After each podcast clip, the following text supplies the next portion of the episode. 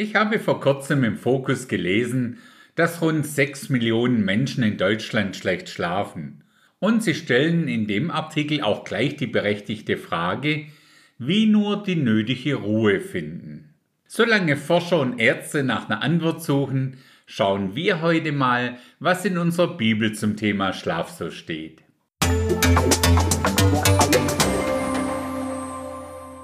Ich weiß nicht, wie es dir geht, aber ich kann mich an keine Predigt in meiner Kirche zu dem Thema Schlafen erinnern.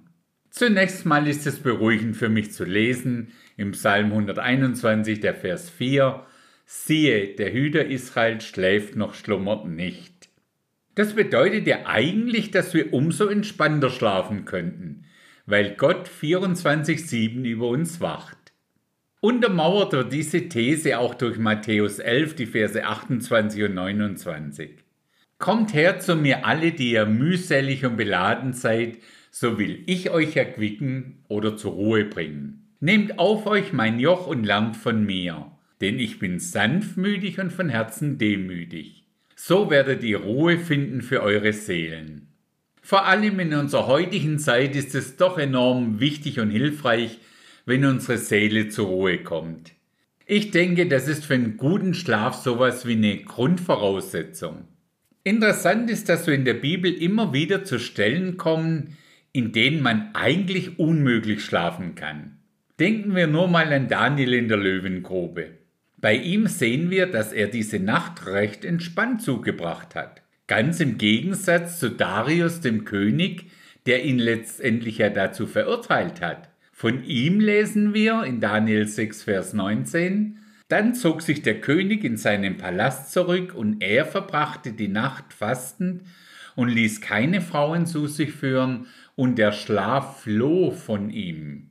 Demnach sind es tatsächlich oftmals gar nicht die äußeren Umstände, die uns nicht schlafen lassen, sondern der innere Zustand. Dazu fällt mir ein passendes Sprichwort ein, ein gutes Gewissen ist das beste Ruhekissen. Oder denken wir an Petrus, der wie scheint ganz entspannt im Gefängnis geschlafen hat. Apostelgeschichte 12, die Verse 6 und 7. Als nun Herodes ihn vorführen wollte, schlief Petrus in jener Nacht zwischen zwei Kriegsknechten.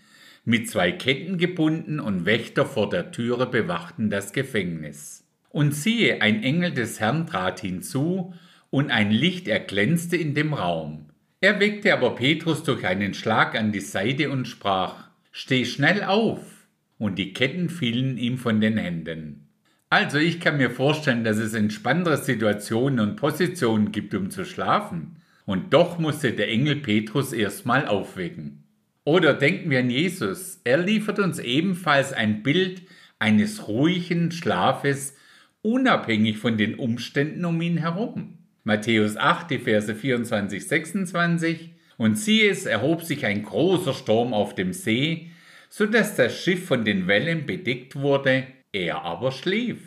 Und seine Jünger traten zu ihm, weckten ihn auf und sprachen, Herr, rette uns, wir kommen um. Da sprach er zu ihnen, Was seid ihr so furchtsam, ihr Kleingläubigen? Dann stand er auf und befahl den Winden und dem See, und es entstand eine große Stille.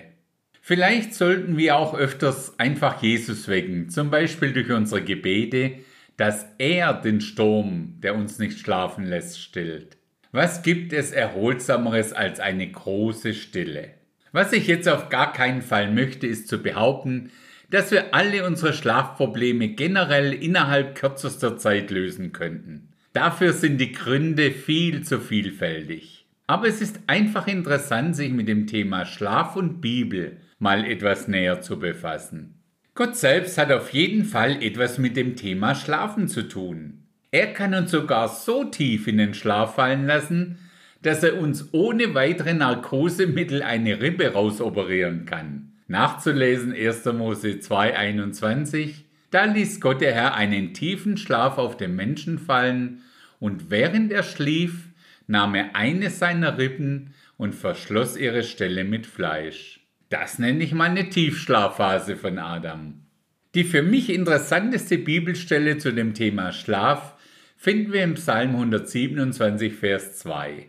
Es ist umsonst, dass er früh aufsteht und spät aufbleibt und sauer erworbenes Brot esst. Solches gibt er seinem Geliebten im Schlaf.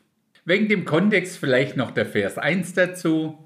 Wenn der Herr nicht das Haus baut, dann arbeiten umsonst die daran bauen. Wenn der Herr nicht die Stadt behütet, dann wacht der Wächter umsonst. Es ist umsonst, dass er früh aufsteht und spät aufbleibt und sauer erworbenes Brot esst.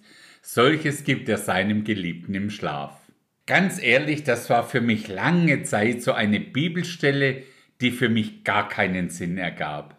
Irgendwie sagt sie mir doch, bleib einfach im Bett und schlaf weiter. Gott gibt dir alles im Schlaf, für das du eigentlich erarbeiten müsstest. Zum Glück gibt's noch andere Bibelübersetzungen, zum Beispiel die englische NIV. Dort steht, vergeblich steht ihr früh auf und bleibt lange auf. Du müsst dich ab, damit du zu essen hast. Denn der Herr gibt denen, die er liebt, den Schlaf.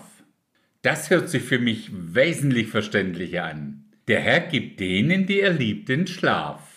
Der Psalm sagt nicht, dass wir nicht bauen oder wachen sollen. Wir sollen es nur in Gemeinschaft mit Gott machen, im Vertrauen auf ihn. Es ist einfach umsonst, wenn wir uns abmühen und Sorgen machen, wie wenn es keinen Gott geben würde, der mit uns das Haus baut, der mit uns wacht. Wenn wir das, was wir machen, in einer liebenden Gemeinschaft mit ihm machen, dann gibt er uns den Schlaf. Ich habe in dem Zusammenhang mal in einer Predigt gehört, dass Schlaf eine tägliche Erinnerung von Gott an uns Menschen ist, dass er die Dinge in seiner Hand hat und wir einmal am Tag alles loslassen können, im Vertrauen auf ihn und schlafen gehen können. Dieser Gedanke hört sich für mich sowohl spannend als auch entspannend an und blieb mir irgendwie in Erinnerung. Jetzt hätte ich fast gesagt, schlaf gut, aber ich lasse es mal lieber bei dem Gewohnten. In diesem Sinne, bis zum nächsten Mal.